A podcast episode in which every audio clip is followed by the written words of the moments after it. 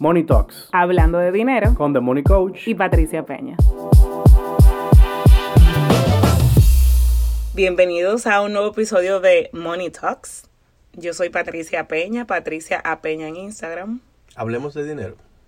Hablamos de dinero, yes. Hoy vamos a hablar de dinero y de negocios. ¿Y usted quién es? Otra de las vías.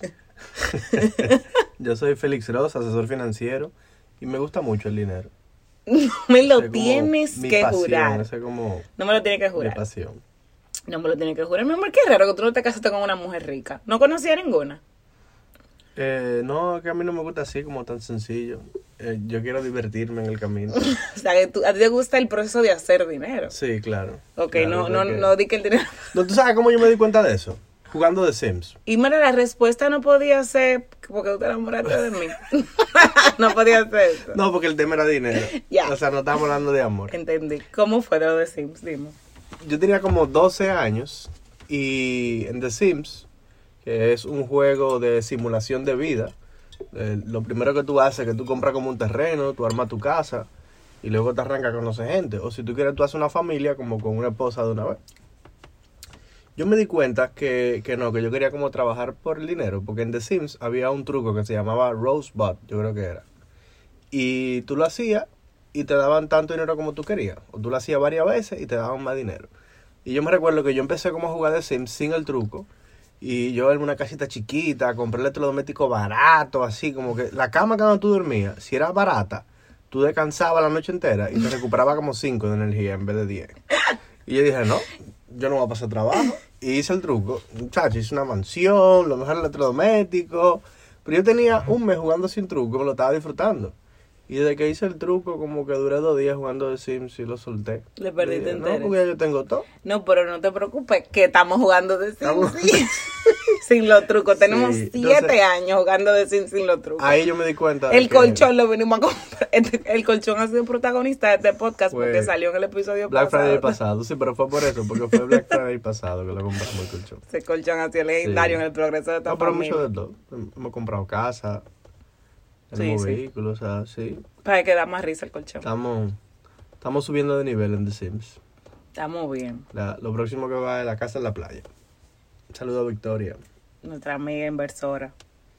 Ok, entonces la semana pasada era el, eh, se celebró el Día del Emprendedor y vimos algunas actividades incluso para emprendedores y emprendedoras y algunos posteos en Instagram. Yo dije, está perfecto eh, que hablemos de negocios porque tenemos un súper invitado que nos va a hablar de su experiencia en negocios. No vamos a decir quién es todavía, va a ser, entiendo que puede ser el primero o el segundo invitado del podcast. Hay dos buenos, dos buenos invitados por ahí y ese me tiene muy emocionado. Entonces dije, bueno, qué chulo que hablemos de dinero primero tú y yo. Eh, y ¿Tú luego dices de entonces... negocios? Sí, de dinero. Ay, Dios, tú. Ay, yo estoy muy enfocada en, en Sí. que hablemos, en el concepto de este espacio. Sí, que sí. hablemos de negocios, primero tú y yo, eh, desde dos puntos de vista. Desde el punto de vista de, dos emprendedores. Los dos somos dueños de negocio. eh, tú desde hace ya 10 años Sí. y yo desde hace seis años. Y mm, desde el punto de vista, eh, yo entrevistarte de eh, tú como asesor financiero para negocios, ya que en tu día a día, o sea, en una semana, tú ves como cuánto, cuatro negocios, Cuatro o cinco. cuatro o cinco negocios, y en un año, pues decenas. Entonces, eh, dije, bueno, pero vamos a hacer, vamos a hacer aquí un buena... ¿Qué va buena primero? ¿Qué va primero? Uf, yo tengo aquí primero, la- para iniciar la conversación, tengo la pregunta. ¿Cuál fue tu primer emprendimiento? Ya, o sea que vamos a hablar primero tú y yo de, de, ne- de nosotros como emprendedores y luego De todo. Yo sé que tú quieres un orden lógico, Sí, pero tú estás que- conmigo, entonces yo te lo voy a mezclar todo. Mira, mi primer emprendimiento fue veo.com.do. Ok, veo. Veo es un acrónimo para bienes en oferta. Mm, Y yo juraba que me lo iba a comer. Eh, era una página web donde la, el, business plan era que las personas entraran primero a bienes en oferta antes que entrar a supercarros o a supercasas. Y claro, hay varias razones por las cuales los bienes pueden estar en oferta. Como que tú te vas para Canadá y tú quieres vender tu vehículo rápido. Eh, tú no necesitas irte con el dinero y tú no vas a esperar que se venda normal. Entonces tú lo vas a dar a descuento. O te van a embargar, qué sé yo, es un caso feo, malo. Entonces tú dices, déjame, en vez de que el, el- el banco o la entidad financiera me lo quite, déjame yo venderlo a descuento eh, y pagar el préstamo y quedarme con el sobrante y luego me compro otro. Entonces, muy lindo, esa visión genial. Y me pasó de todo con ese emprendimiento. ¿Cuántos yo, años tú tenías? yo tenía como 19 o 20. Ok. O sea que es lógico que te pasa de todo. No, y yo gasté una gran parte de mis ahorros, en ese momento eran como mil dólares, haciendo la página. Y se me olvidó que, que no solamente era hacer la página, era posicionarla. Claro. Entonces no había tanta facilidad como ahora, como Google Ads y, y una cuenta de social Instagram media. y social media. Y anuncio en social media. No. Y que y, y bueno, muchos cursos Eso fue, y conocimiento. eso fue 2005, 2006. Di la verdad, mi amor, ¿hace cuántos años? Sí, 2005, 2006, ¿no? Hace 21 más 4, 26, el diablo. 26. Ah. Jesús santísimo, hace mucho de ese emprendimiento. No, 24 no, no, no, años. No, mentira, no, no, no. Hace No, 24 porque yo conté años. 21 como que fuera en el No, no, 2000. no, no, perdón, perdón, perdón. Hace 14 años. Hace 14 años. Era así. Señores, wow, hablemos de dinero, no de matemática, gracias a Dios. Ahora sí. No, que me fui, me fui más lejos. Ok, hace 14 años. 14 años. Evidentemente no, no era lo mismo que ahora y también tú eras un joven, o sea, tú no tenías mucho conocimiento. Sí. O sea, tú pasaste de me la voy a comer a me comió. Me comió, sí. To- todos los negocios tienen un FUCU. Eso puede ser la, la primera lección de hoy. Eh, hasta que tú no estás en el negocio, dentro de él, es poco probable que te des cuenta del FUCU que tiene el negocio. En, en ese primer emprendimiento, el FUCU era que no se trata de hacer una página y de montar un sistema donde los mismos usuarios puedan subir sus vehículos y, y sus propiedades, sino pegar la página, que la página tenga usuarios, que la gente entre y que realmente la use, porque eso es lo que atrae que más propietarios pongan sus, sus bienes en oferta. O sea, que ahora que tú lo dices, se me ocurren dos cosas con el tema del FUCU y con el tema de, de eso que te pasó, que también hay una lección que me gustaría compartir. O sea, que creo que la dinámica del episodio puede ser compartir nuestras experiencias y a partir de ahí compartir lecciones, sobre todo tú que eres un experto, yo desde mi experiencia. Y yo también, como no sé si lo he mencionado. Pero tú eres un experto también, porque tú tienes, ¿qué tiempo tú tienes con, con tu emprendimiento? Sí, pero yo no asesoro negocios, pero sí hablo mucho de negocios con muchas mujeres de negocios y conozco las los fuku, los obstáculos de muchos tipos de negocios que son negocios que les pues son muy buenos en, en el país. Y pues para poder sobrevivir en mi negocio también he- me he capacitado y he aprendido mucho de negocios. Entonces como que por eso entiendo que puedo ser útil y compartir eh, algunas lecciones eh, y mis experiencias, ¿verdad? Entonces, Claro. con ese punto de lo que te pasó a ti, se me se- vienen a mi mente dos cosas. Eh, uno, el FUCU, yo creo mucho en eso, en que cada negocio tiene un FUCU y cualquier negocio se ve muy ápero desde fuera. Sí. Tú puedes ver, por ejemplo, de Money Coach y Patricia y tú dices, oh, concha, lo tiene que ser bien porque tú no tienes que, tú, tú te pagan por hablar o por sentarte a asesorar. Wow. Sí, sí, le, le dicen esa saliva nada más, que ahí no hay, ahí no hay gastos. Ahí es no hay gastos, solamente. ajá, no hay saliva, está bien. Ay, Dios mío, cuántas cosas podemos decir lo- los consultores, asesores, coaches y mentores. Sin embargo, eh, todo se ve desde fuera. El, es- el, the, the grass is greener on the, other, side. sí. Se ve muy bien desde fuera y hasta que tú no estás dentro del negocio, a menos que usted haya asesorado mucho y hayas hecho un super plan de negocios y hayas conversado con personas de la industria y sepas ya cuál es el FUCU, usualmente el emprendedor, ¿verdad? Average, no conoce el FUCU hasta que... eh, No da el eh, paso. no da el paso y está dentro del negocio, pero sobre todo no sabe qué tanto le afecta el FUCU o qué tan fuerte es hasta que lo vive. Porque te lo pueden decir, como todo en la vida, te lo pueden decir. Pero hasta que tú no estás ahí, incluso tú no sabes si ese es el FUCU que tú vas a elegir. Porque esa es una, una lección que yo comparto con mis amigas, dueñas de negocios y mis clientes. Y es, choose your poison, elige tu FUCU, elige tu veneno. Todos los negocios tienen un FUCU. Todos los negocios tienen un tema. Eh, pero, wow, eh, me desenfoca. Eh, sí, eso yo que me desenfoco. Ok, yo tengo mis preguntas para ti. Sí, tú la tienes anotada ahí. Sí, sí, sí. Ok, pues ponlo, ponlo para allá abajo. Ya. Disculpen, estábamos aquí cuadrando temas técnicos. Choose your poison. Choose your poison o elige tu Fuku. elige tu Fuku. Es que, ok, todos los negocios tienen algo. ¿Cuál algo tú, tú dices, yo puedo vivir con ese algo? O sea, yo puedo vivir manejando ese problema. Pero hay problemas que uno no quiere vivir manejando por tema de que uno no lo prefiere, de que te agotan, de que te estresan, de que te llenan de angustia, de que te sacan de tu centro más de, más de lo normal. Sí, ayer cuando yo estaba pensando en de qué íbamos a hablar hoy, yo de eso eso es lo que te quería decir. Como los modelos de negocio post-COVID. Ya que tuvimos esa experiencia, para mí, para mí, mi teoría es que tienen que ser negocios que realmente te gusten y tú elijas y tú puedas hacerlo toda la vida, porque ya no se trata solamente de hacer dinero, sino de déjame yo hacer algo que realmente, sin importar cómo estén las condiciones del mercado, yo me lo disfrute. Sí, y a mano que tú inviertas y tenga, o sea, hay, hay, hay, hay gente que no tiene que gustarle lo que va a hacer porque puede abrir una cadena de Burger King, y tú sabes, y, no son quienes lo manejan, pero Sí, cuando eres tú que tienes que manejar A tu nivel de dinero. emprendimiento, porque eso, Claro. eso es como una inversión más que todo, pero Sí, a nivel de emprendimiento, o sea... Cuando sí. eres tú que te va a fajar, te tiene que gustar, ojalá y te guste, porque realmente dedicarle tu juventud eh, a algo y, y trabajar más horas que cualquier tipo de profesional por el grado de responsabilidad, miérquinamente tiene que gustar y para tener la oportunidad de sobresalir también haciendo un buen trabajo. Sí. Y la cosa es que el, el choose your poison es como que yo, por ejemplo, he tenido servicios, he experimentado dentro de lo que hago tipos de servicios. Y hay servicios cuyo problema yo no quiero. Y yo recuerdo que tengo una amiga dueña de negocio y dueña de centro, Bianca, que me dijo, llega un momento en tu vida donde tú ya puedes elegir los problemas que tú quieres en tu vida. Y mira, qué pero Y en ese momento yo estaba tomando esa decisión de dejar de dar ese servicio. Porque yo decía, ok, ya cumplió su misión en mi vida. Yo puedo, claro, yo puedo hacerlo más rentable, yo puedo crecerlo, porque todo se puede en la vida. Y a veces uno quiere demostrar que uno sí puede. Que uno sí puede, porque uno no dejó de hacer algo. Tú sabes que sí. Pero ahí yo me hice la pregunta, ok, tú puedes, sí, tú puedes. ¿Qué, ¿A qué precio?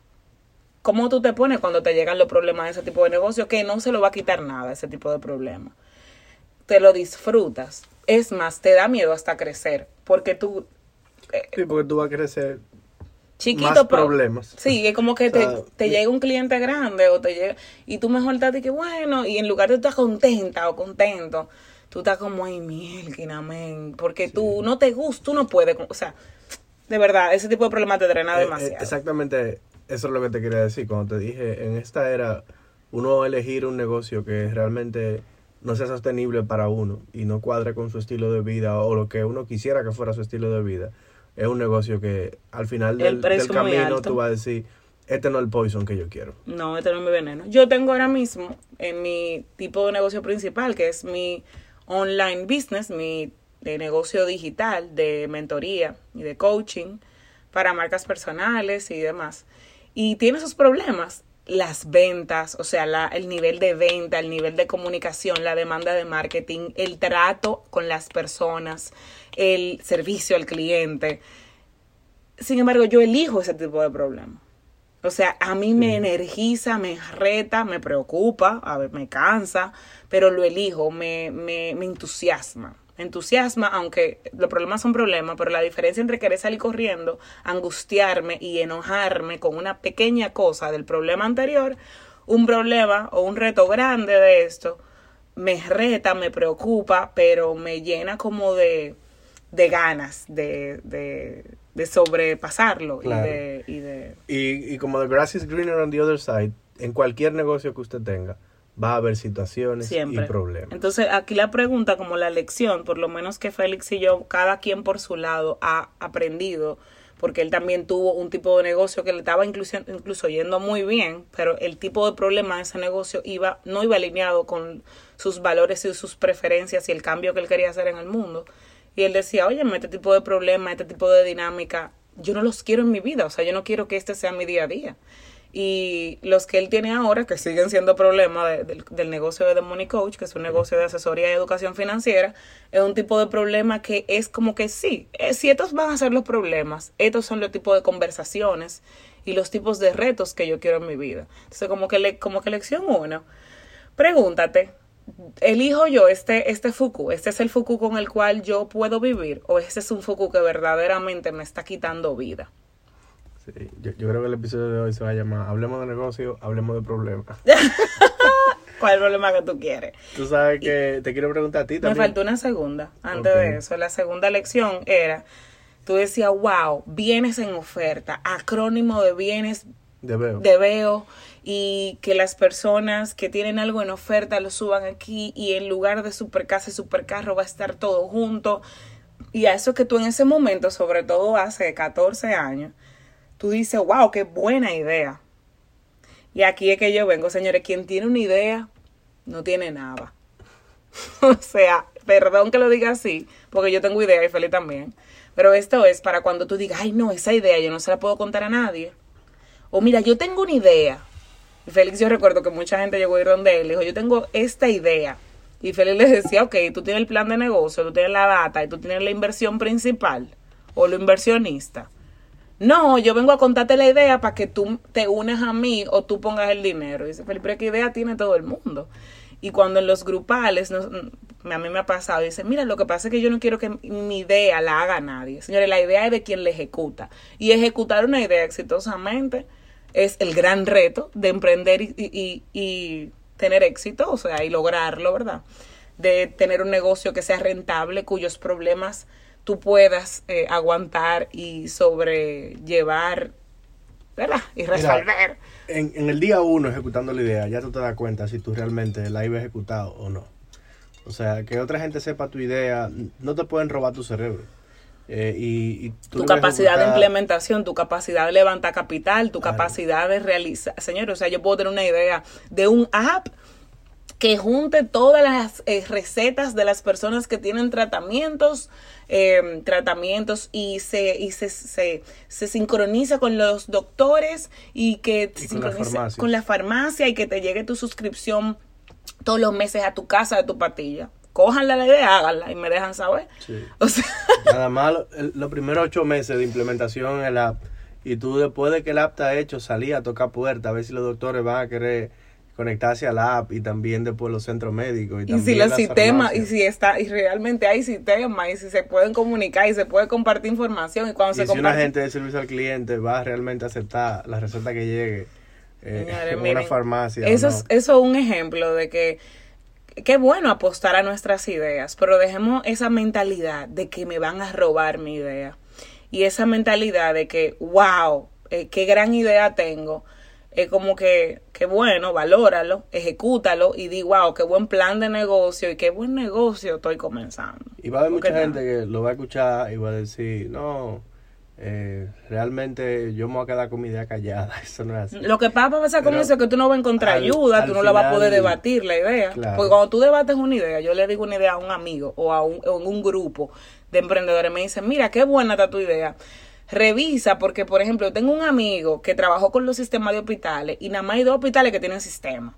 O tú vas a una incubadora de emprendimiento donde tú vas a exponer tu idea a un board y luego vas con un grupo trabajando tu idea, o sea, que es de- decirle tu gran idea a decenas de personas y ellos son lo que te debaten, lo que te hacen recomendaciones, lo que te tumban eh, el, el modelo y te lo reformulan. Entonces, Y la idea muchas veces no se implementa exactamente como tú te lo imaginaste, No. porque a medida que tú vas experimentando pasos de tu idea, tú te vas a dar cuenta de que quizá no era así o, o de que era por otro camino. entonces es importante, si tienen una idea, valórenla, compártanla y suelten esa mentalidad de la era de piedra de que las ideas se la van a robar y de que son la Y- gran cosa. Y arranquen a ejecutar. Bueno, yo quiero hablar de, de eso, de arranquen a ejecutar ahora, pero te quería preguntar a ti, ¿y tu primer emprendimiento cuál fue?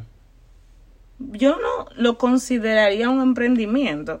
Yo creo que sería bueno hasta evaluar la diferencia entre algunos términos. Mi primer, mi primer autoempleo, o sea, la primera vez que yo fui freelancer o que yo decidí independizarme fue dando tutorías de inglés a niños. Yo trabajaba como encargada de un departamento en una institución y entonces eh, tenía un horario full time. Entonces quería comenzar a trabajar en lo que yo trabajo hoy. En ese momento las redes sociales, hoy es marca personal y, y marketing digital, pero en ese momento comenzó con redes sociales Sí. y solamente. Y entonces yo necesitaba adquirir experiencia porque era algo muy nuevo. Entonces quería como tener una pasantía, hacer un curso, pero con mi trabajo full time, que me consumía muchísimo, yo no lo, Evidentemente no podías. no podía, no lo, de verdad era terrible. Entonces dije, déjame dar tutorías y poder tener una pasantía que me va a tomar por lo menos medio día laboral o un día entero laboral, que era lo que me tomaba realmente.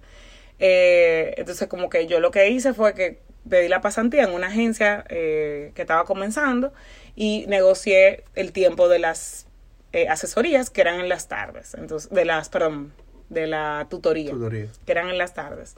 Y yo recuerdo que yo hice un flyer, o sea, un brochure. Me ayudó una amiga diseñadora gráfica a hacerlo. Lo posteé en Facebook. Esto fue 2013-2014. Lo posteé en Facebook.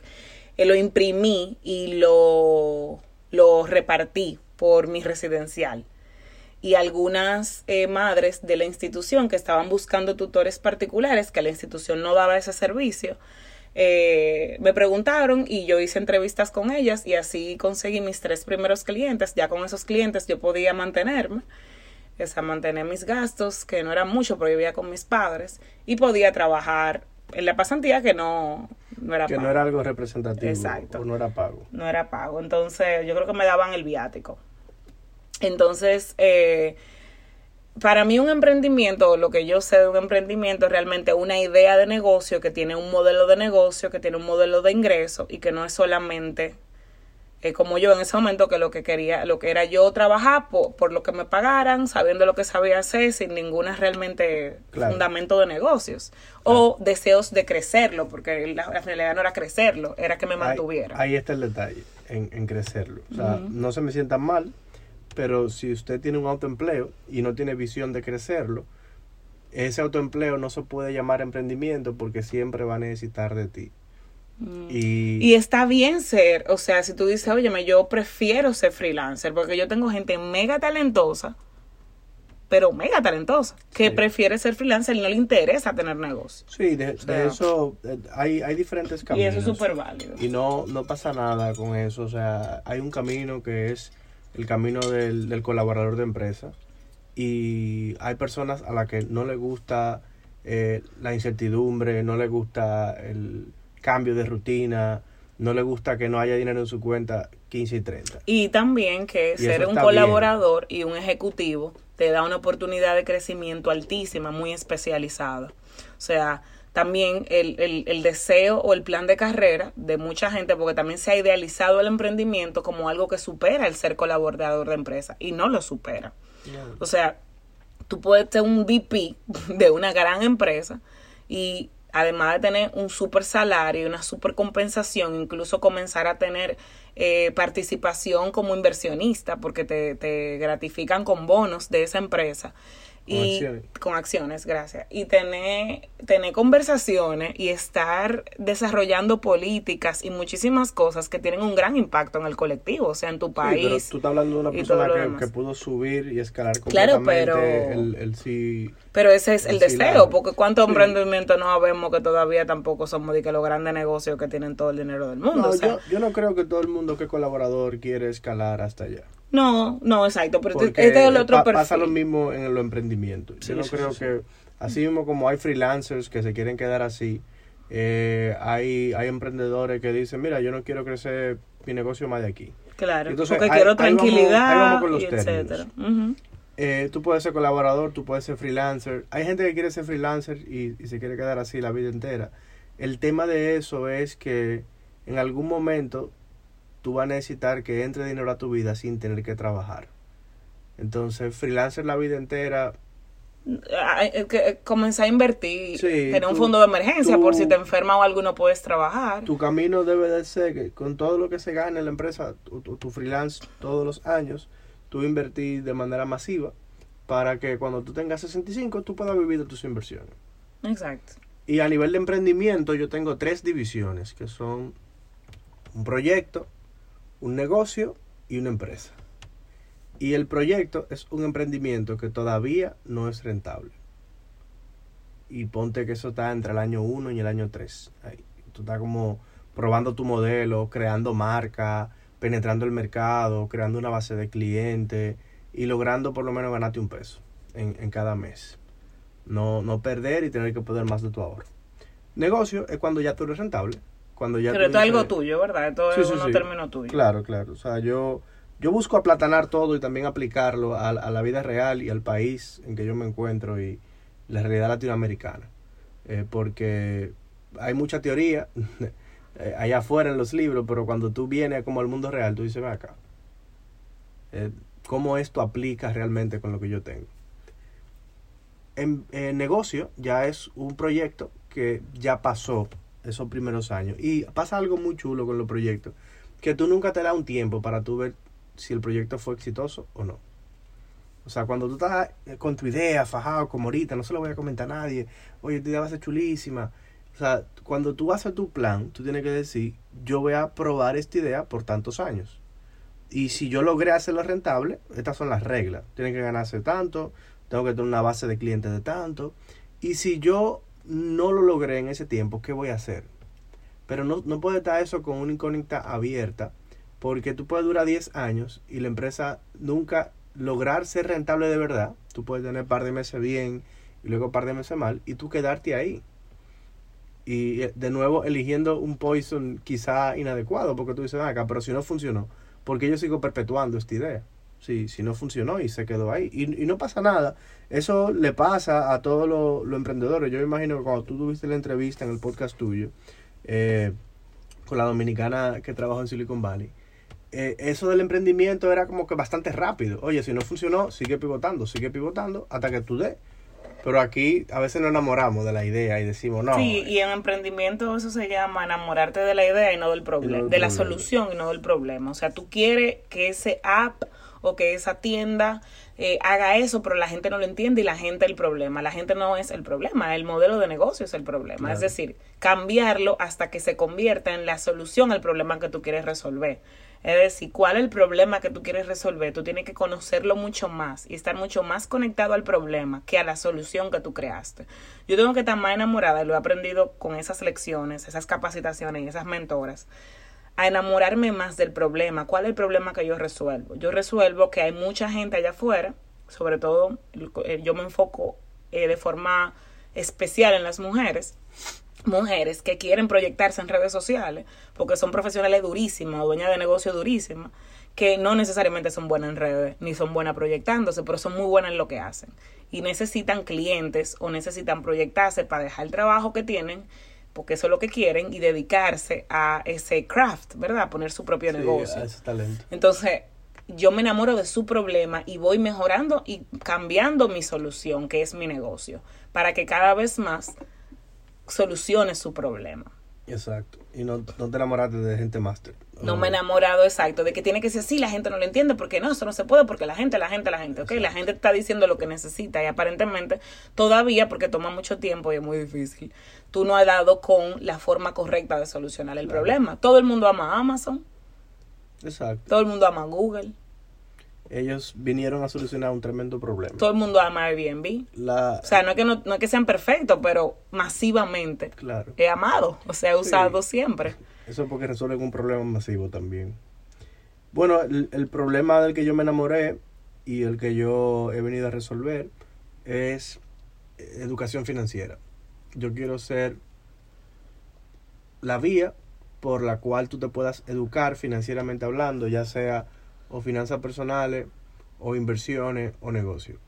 Y yo apuesto a que este episodio va a tomar dos episodios. Ah, sí, es verdad. Sí, entonces, Pero ven acá, ahora que tú hablas de que ese es tu solu- de que tú te enamoraste de tu problema, de- del problema, que el, el yo siempre problema te de oído. educación financiera en Oye, Latinoamérica. no hay educación financiera y a ti te duele, te duele ver la gente en pobreza, te duele la gente que no tiene crédito, que no ha podido acceder a un a una- un transporte privado porque no no sabe acumular una cantidad de dinero y no tiene crédito para pedir un Y préstamo. no calcula lo que se le ve en taxi, en Uber o en carro público. Eh, si ya llegó a esa etapa, porque esto es fuerte aquí, que no es fácil. sí, no, pero por eso dije carro Ajá. público. Que, que por no tener la herramienta, como cuando tú me conociste a mí.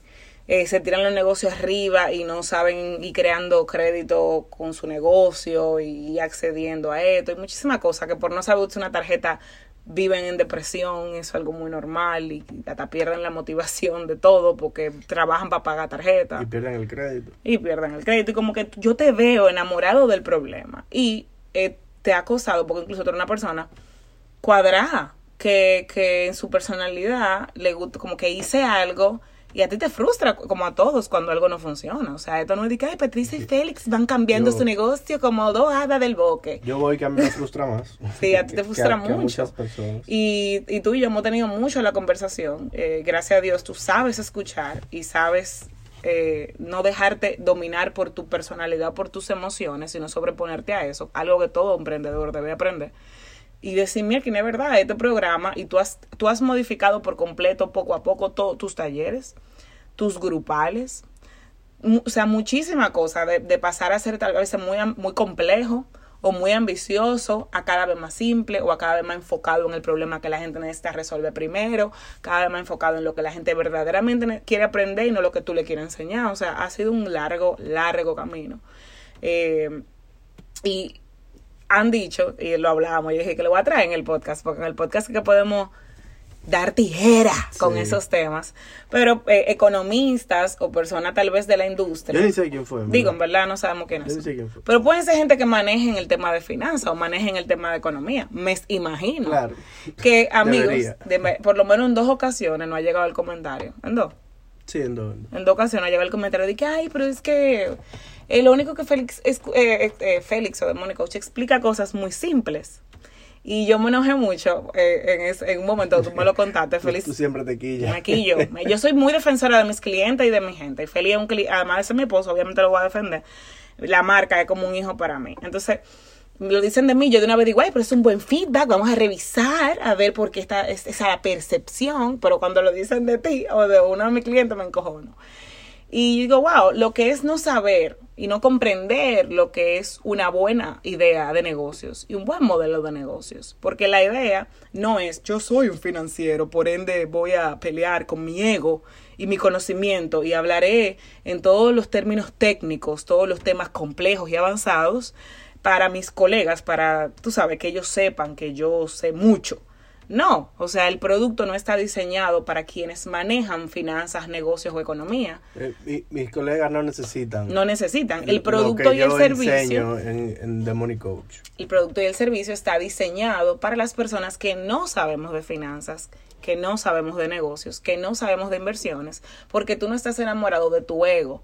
Ni, ni de tu ni de tu solución tú te estás enamorado tú estás enamorado de tu propósito y de tu, del problema que tú quieres solucionar, que es que una doña o una joven o un joven, por ejemplo, tú una vez me acuerdo que tú lo notaste, una doña que está sentada medio asustada en un banco con 100 pesos, y tú, te, tú, te, tú la ves y tú dices, no tiene empoderamiento, una señora pobre, que seguro lo que sea que le digan aquí o hasta mal la pueden tratar porque ella entiende que su dinero no vale porque ella no tiene mucho dinero cuando tenía media hora en el banco y a mí me hicieron una malcriadez en el banco y yo dije, si eso es a mí, ¿qué le harán a la señora? Que yo conozco la tasa, conozco cómo funciona un préstamo, conozco qué te pueden pedir, ¿qué le van a hacer a esa señora? Que tiene media hora ahí, que ni quiere preguntar. Y levanta la cabeza.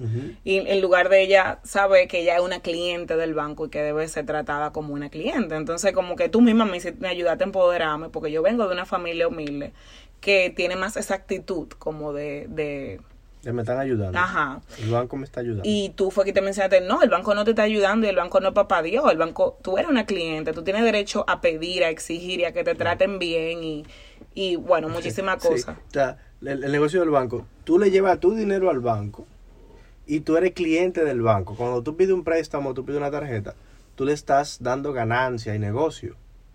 Pero se ha manejado de una manera que aunque tú lleves tu dinero, el banco está a su favor. muchísimos bancos te, tratan malísimo. también Como yo teniendo 23 años que fui para consolidar unas deudas de, dos tarjetas de crédito, creo que era. Y yo, yo que estaba con el autoestima en el piso, súper avergonzada, porque yo siempre he sido muy responsable. Eh, y lo que me dijo esa oficial, con toda como la arrogancia del mundo, sin ninguna empatía, era que yo estaba sobreendeudada. Y cuando yo me recuerdo cuando te conocí, que tú, no debes absolutamente nada y lo resolvimos de una vez. Pero ¿cómo es posible que en lu- ¿Puedo decir cuánto era? Mm, No, bueno, después eran como, eran como 4 mil pesos. Pero en ese momento eran más, pero el punto es que eran 30 mil pesos. pero, o sea, Pero ¿qué es sobreendeudada, era un sueldo tuyo en ese momento. Exacto, entonces Un- mes. eh, eh, al final que tú sales, sales menos empoderada, sintiéndote más cero a la Y izquierda con muchísima culpa. y muchísima culpa y muchísima vergüenza y ya tu problema no tiene solución. Que eso es algo que el sistema financiero tiene en, en todos lados del mundo, no solamente aquí.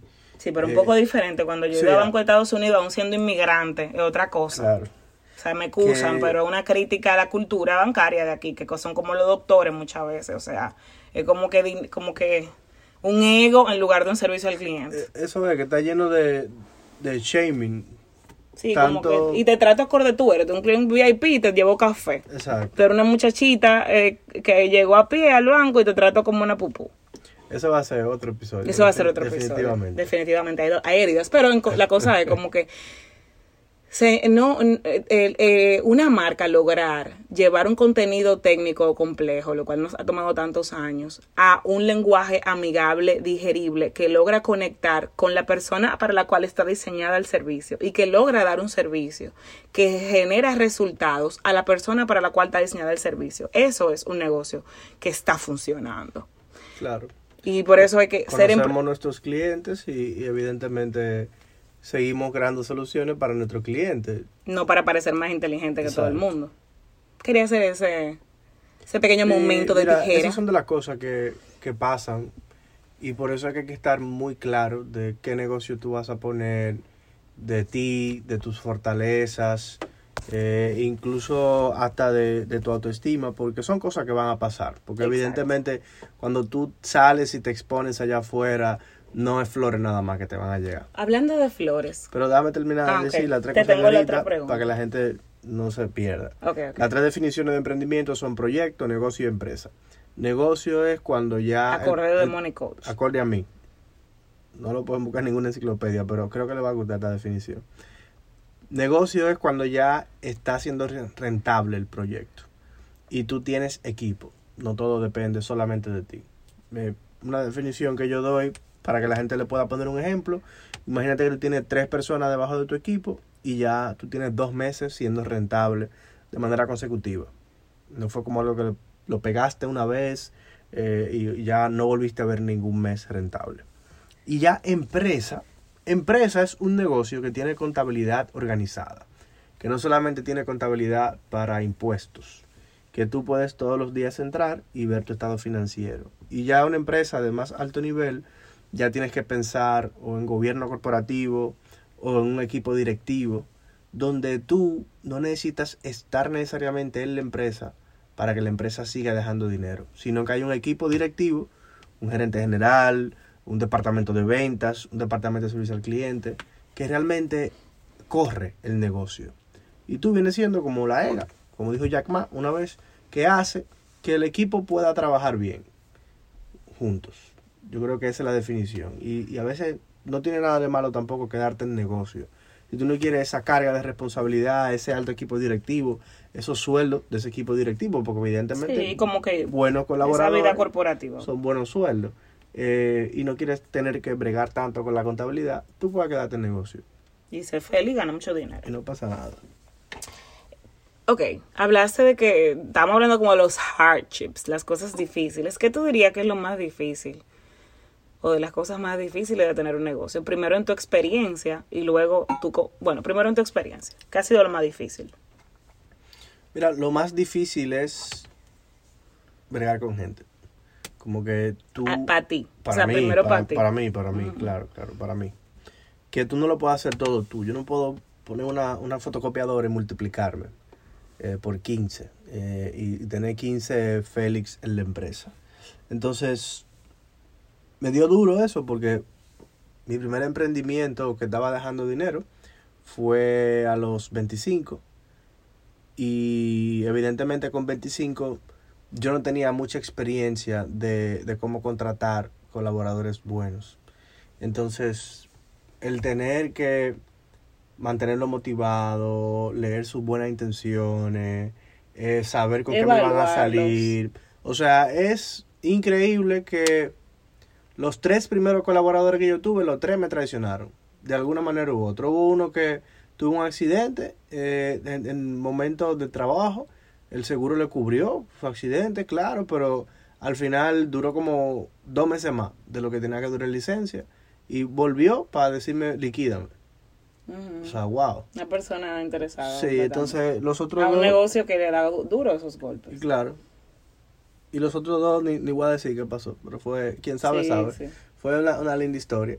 Sí. Entonces, yo de- después de ahí, y Patricia lo sabe, yo dije, yo no voy a contratar más.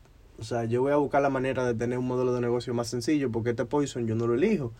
Eh, y, y evidentemente como que esta frase eh, hasta cliché, como que, ok, solo yo puedo llegar más rápido, pero acompañado llego más lejos. Después yo, después que duré como seis meses de luto, dije, tú sabes qué, yo no... Esto no es el pensamiento de un dueño de negocio. Exacto, yo no voy a La- cerrarse nunca es la solución. Claro, es muy lindo a nivel de rentabilidad, pero yo no voy a estar matándome de trabajo haciendo todo yo, No hay sin, crecimiento. sin necesidad.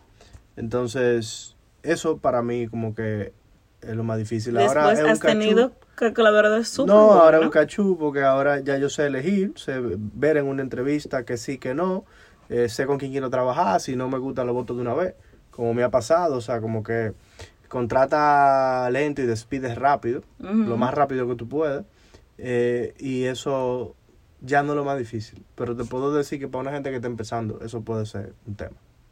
Entonces, en tu experiencia con los negocios que tú ves mes por mes, ¿algún factor común que tú puedas decir esto es lo más difícil de tener un negocio? Mira, yo te diría ¿No sería la rentabilidad? Sí, yo te- para allá iba. Yo te diría que en este país, eh, tanto conseguir capital como ser rentable es muy difícil. Es muy difícil porque tú, tú no tienes muchas estadísticas del mercado, tú no sabes realmente a qué market share tú le vas a tirar, eh, tú no sabes qué está haciendo que, que algo un mes sea bueno, un mes sea malo. Hay veces que tú ni siquiera sabes los números de tu negocio y tú dices, ¿qué es lo que está pasando? Que yo no estoy siendo rentable. ¿Dónde que está la falla? Es un tema de costos, es un tema de venta.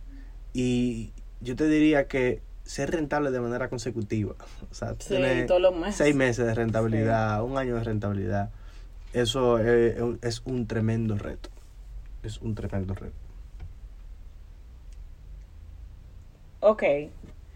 Eh, estamos ya por el minuto como 40, y- 40, 41, entonces voy a ir haciendo las últimas preguntas. Algo Pero que... déjame hacerte un- una yo a ti. Ok. Eh, best and worst stories de, de negocio. Mejores y peores Y historias. peores historias que, que te han pasado a ti. Uf. Buah. Guay. Mira, peores historias para mí fue, y aquí voy a hacer como un- una lección después de que diga esto, basado en lo que tú compartiste y en lo que yo voy a compartir. Creo que los momentos más difíciles para mí fueron los momentos donde yo todavía no sabía definir el scoop de servicio, o sea, aquí termina y aquí comienza y termina mi trabajo, poner límites sanos a los clientes y tener un buen filtro de clientes.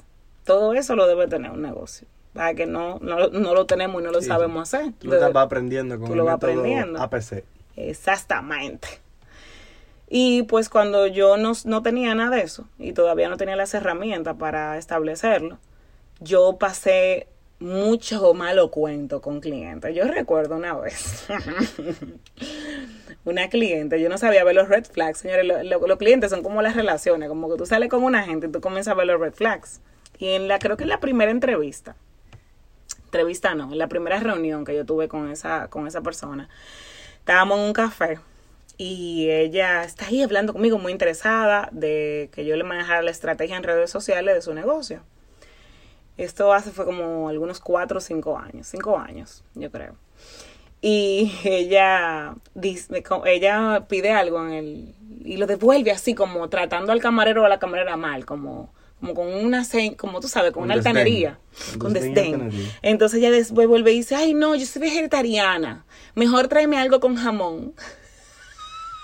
Ay, yo ese momento debió de ser un red flag. Yo Porque sí. yo, yo debí decir en ese momento, mira, una persona que es altanera y no sabe lo que es vegetariana, pero lo es, y es altanera, y está diciendo este tremendo disparate, me va a salir para mí con mucho disparate. Todos los red flags. Luego, cuando aprobó la Yo propuesta, creo que tú duraste como dos meses. no, esa- mija, esa, y no, pero me, cliente. y me pasó de todo. Sí, yo me recuerdo. Fue Yo que- terrible, fue terrible, porque una persona, señora, hay gente allá afuera que puede tener negocio, puede ser lo que sea, y de verdad no tiene gestión emocional, puede que tenga trastorno de personalidad. Hay mucha gente loca, literal, ¿ok? O sea, perdón por el término, pero para que se ríen. Y que no, o sea, Bianca, no se puede hacer negocio bueno con gente yo no mala. sé si Bianca approve o, o No sé, pero este fue un momento muy genuino. Y esa persona, otro red flag, el segundo, el, el, el otro red flag fue que cuando me contrató, mi política, al ser yo freelancer en ese momento, era 50% de, del servicio por adelantado. Por adelantado. O sea, un freelancer no te aguanta un mes trabajándote, dando, como en ese momento yo que tenía que ir, ir a visitar su negocio y toda la cosa del mundo. Sí, tirar fotos, posiblemente Y pagado. todo, muchísima cosa. Paga suplidores sin un chele. Entonces, nada, 50% del, del, del...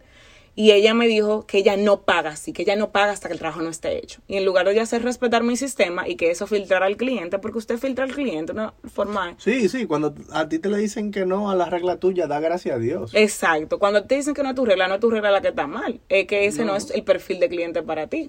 Entonces, en lugar de yo decir, bueno, esa es la política por esta y esta razón, y darle un- dar una buena respuesta, pero Claro. hacer respetar mi política, lo que hice fue entrar en, ah, como una persona muy dominante, muy agresiva, yo entré en complacencia. Yo era muy complaciente. Y muy, ah, no, pero no, no hay problema, no hay ningún problema. Yo me sacrifico para que tú estés feliz. Yo me sacrifico para que tú estés feliz. Y entrar en esa dinámica con una persona así, es, pues tú te vas a sacrificar cada segundo de tu vida. Yo nunca voy a estar feliz eh, con el servicio. Entonces, lo último que me dijo, ya cuando yo le estaba poniendo límite para culminar el contrato de trabajo, fue que ella, ella tenía que saber quién era yo y quién era ella. Tú te has perdido, tienes que saber quién soy yo y quién eres tú. O sea, como una novela mexicana, como que es una igualada. Pero ¿y quién, quién era ella? ¿Quién era? La vegetariana que comía jamón. Entonces, bueno, entonces eso fue como realmente mucha ansiedad, mucha tristeza, mucho golpe a mi autoestima, a mi valor como profesional, porque en ese momento evidentemente yo no la veía a esa persona como una persona que no sabía gestionar, que tenía Sí. problemas con todos sus Sí, colaboradores. Fue, luego que tú te diste Fue luego porque en ese momento yo, como siempre inter- interiorizaba las cosas, yo decía, soy yo la que está mal, soy yo la que tengo el problema, soy yo la que tengo que complacer al cliente. Tú sabes que, que sin querer, pero me, me agrada muchísimo que haya sucedido así. Este episodio ha sido bastante auténtico y ha sido de desahogo. Porque muchas veces en emprendimiento uno quiere vender como que todo es todo bonito. está bien todo- y que, O sea no, que señores, esto si es súper, súper retador. Usted conoce otro emprendedor, amigo o amiga suya, que necesite escuchar esto Ándeselo. para que vea historias y escuche y se ría. Y nadie está burlado, como decimos en dominicano. No, o sea, hay muchos negocios que son ideas eh, aperísimas que yo admiro muchísimo y Feli lo sabe porque yo trabajo con esos negocios en la parte de, de marketing, de marca personal y que Feli trabaja con ellos en la parte de finanzas. Pero nadie está burlado, nadie está de que wow, o sea, puede irle muy bien, puede tener una Wow, muy buena estoy- etapa de estoy su en negocio. Suiza y, los cheques me llegan aquí. Y estoy de viaje y soy millonario. O sea, el negocio sigue corriendo. todo el mí. mundo que tenga un negocio, señor, aunque usted crea que viene de, de, de una familia de dinero o de lo que fuera, tiene todo el mérito del mundo porque esto no es fácil. Entonces seguimos. Eh, y entonces, bueno, ese fue el- uno, esa cliente, yo recuerdo que fue mucho el llanto, la ansiedad y me detonó muchas cosas que luego entendí que yo y lo trabajé en terapia y en coaching, o sea, y en ese momento donde tú no tienes sistemas, colaboradores, eh, y toda una política clara para decir Ajá, no. departamentos legales. Porque tú tenías tu política, lo único era la, la ejecución. Sí, y cuando tú de- tienes un departamento legal que es el que maneja la política y te defiende, pero cuando eres tú todo, Exacto. ahí lo que pasa es que salen todas tus carencias Sí. emocionales y todo, Es, es difícil decir que no a la cara. todas tus vulnerabilidades. Entonces, ¿qué cosas yo trabajé en mí como persona que impactaron mi vida personal y que impactaron mi vida de negocios? Claro. aprender a decir que no, fortalecer mi autoestima, aprender a ver do- cuáles son las cosas que me corresponden a mí y cuáles son las cosas que le corresponden a los demás, aprender a filtrar la gente, no querer complacer a todo el mundo, Sí, crear capas para que no lleguen a ti tan rápido y tan fácil. aprender a cuidarme, a no exponerme a todo, a- aprender que porque yo tengo un negocio yo no tengo que decirle que sí a todo el mundo, yo puedo elegir con quién trabajar y qué trabajar. Yo creo que tú aprendiste a leer red flags. y agarré los verdaderos reflex. Bueno, la cosa es que eh, todo eso fue de aprendizaje y de crecimiento, pero fue fuerte. Eh, fue a que clientes, historias con clientes en mi caso. Y historias buenas. Dijiste como que... Sí, si tú quieres, vamos a hacer algo. Déjame cambiártela, porque esta otra pregunta me gusta más. Ok. Y como ya queda poco, tu mejor apoyo a una mujer de negocios o a una marca. Wow, yo creo que el, el feedback más de impacto a más largo plazo, o sea, más allá de aprendí a escribir o aprendí a hacer videos, el impacto más a largo plazo que yo recibo de, de mis clientes ha sido me empoderé de lo que sé y de mi mensaje. Y por eso me atreví a proyectarme. Como que ese empowerment de yo sí sé de mi mensaje y mi expertise o mi know-how sí es valioso y, y esa confianza eh, es lo que me impulsa a yo proyectarme y a yo atreverme a, y a programas de radio, estar en podcast, estar en las redes. Sí, yo, yo me he dado cuenta de que tu, la forma en la que tú resuelves el problema que tu negocio resuelve tiene ese plus de, de que no solamente es crear una marca, sino empoderar sobre la marca o empoderar pero- sobre la persona. Sí, me honra mucho eso. Bueno, y creo que una... de las dos lecciones, de eso que Ah, sí, bueno, esa. La, la de que si tú no sabes gestionar tus emociones, eh, mirar hacia adentro y ver cuáles son las cosas que, que vienen de ti. O sea, es de que ay, la gente no se le puede dar confianza. Tal vez tú tienes un problema con los límites. Ay, no, que eh, la gente no entiende. Tal vez tú puedes mejorar tu comunicación. O sea, sí hay cosas que son de la gente, pero Eso es lo chulo de Patricia, señores. Ya me está diciendo básicamente que era yo que tenía un problema cuando yo manejaba gente. no tú lo sabes que tú toda, en ese momento no sabías Bueno, identificar. yo, lo- yo lo dije. Exacto. Yo lo dije que, que ya elijo bien y, y bueno, sí. y uno recrea sus realidades y eso es algo psicológico. O sea, es como que yo venía de un trabajo donde mi jefe full se aprovechaba de mí y yo me explotaba trabajando. Pongo un negocio para que eso no me pase y me consigo un cliente que se aproveche de mí y que me explote. Porque el tema Déjame- está en la capacidad de Déjame arreglarlo para que no me queme. Si usted no sabe manejar personal, lo más difícil va a ser manejar personal. sí. Sí, todos vamos a tener como diferentes, creo que todos vamos a tener diferente como grado de dificultad acorde a lo que es naturalmente bueno para nosotros y lo que no es naturalmente bueno para nosotros. O sea, para mí es naturalmente bueno establecer buenas relaciones con las personas sanas que, que están en respeto y en valor mutuo, la, la venta y el marketing. Entonces me va, se me ha dado muy bien eso. Sí. Tú puedes tener otra persona que ese no es su fuerte natural y ese ha sido su gran... Sí, mi, mi fuerte natural es Entonces, para lo que no es su fuerte natural, busque ayuda. explicar en español cualquier idea, por difícil que sea, explicártela súper simple, súper llana. Si no sé nada de eso, tú me das un mes y yo en un mes aprendo todo lo que tengo que saber para explicártelo súper llano. Eh, y análisis de riesgo, o sea, yo, yo puedo ver de todo, todo lo que puede salir mal a, a millas y millas de distancia.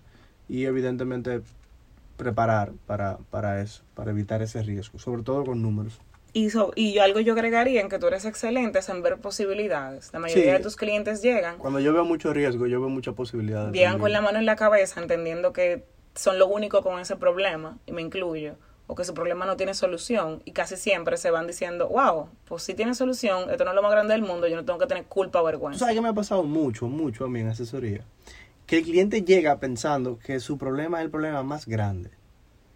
Y como yo estoy harto de ver problemas, porque yo veo Y problemas eres muy bueno en diarios, y- posibilidades. Y, claro, yo también soy bueno encontrando la ruta de solución del problema y en posibilidades, en ver lo que el cliente no está viendo.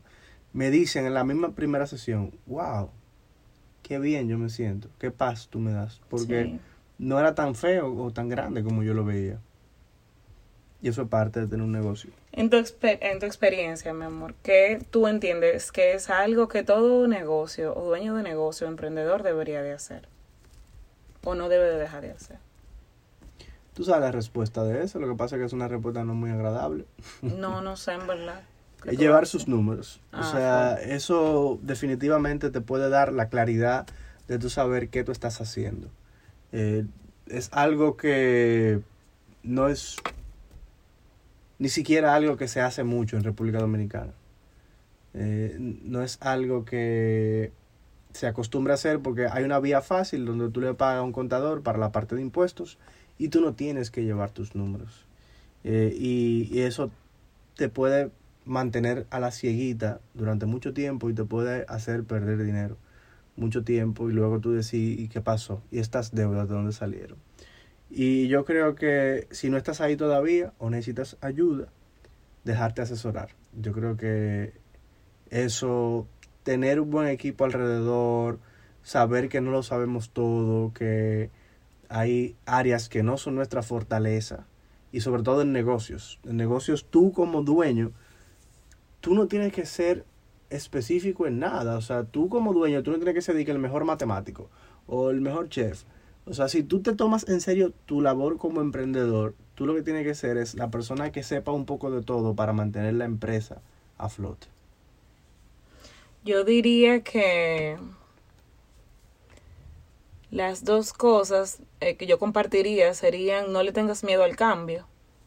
La gente ve el cambio, nos enseñan a ver el cambio como fracaso. No cambie de carrera, fracasate, se cambia de carrera. No cambie de pareja, fracasate, se cambia de pareja.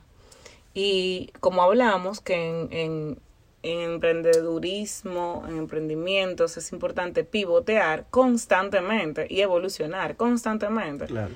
No temas cambiar tu modelo de negocios, no temas cambiar ese servicio y seguirlo mejorando. No temas cambiar de industria si te das cuenta que ese Fuku tú no lo aguanta.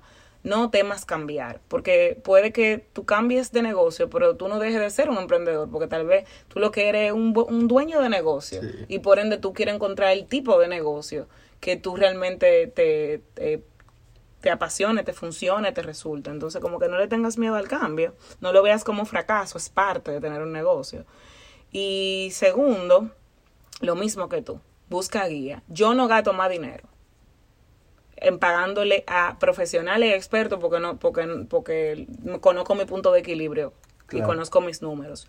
Pero a mí me da tanta gusto pagarle a mi ilustradora, por ejemplo, de mi podcast, pagarle a mi diseñadora outsourcer que me hace algunos proyectos, aunque tengo una in-house.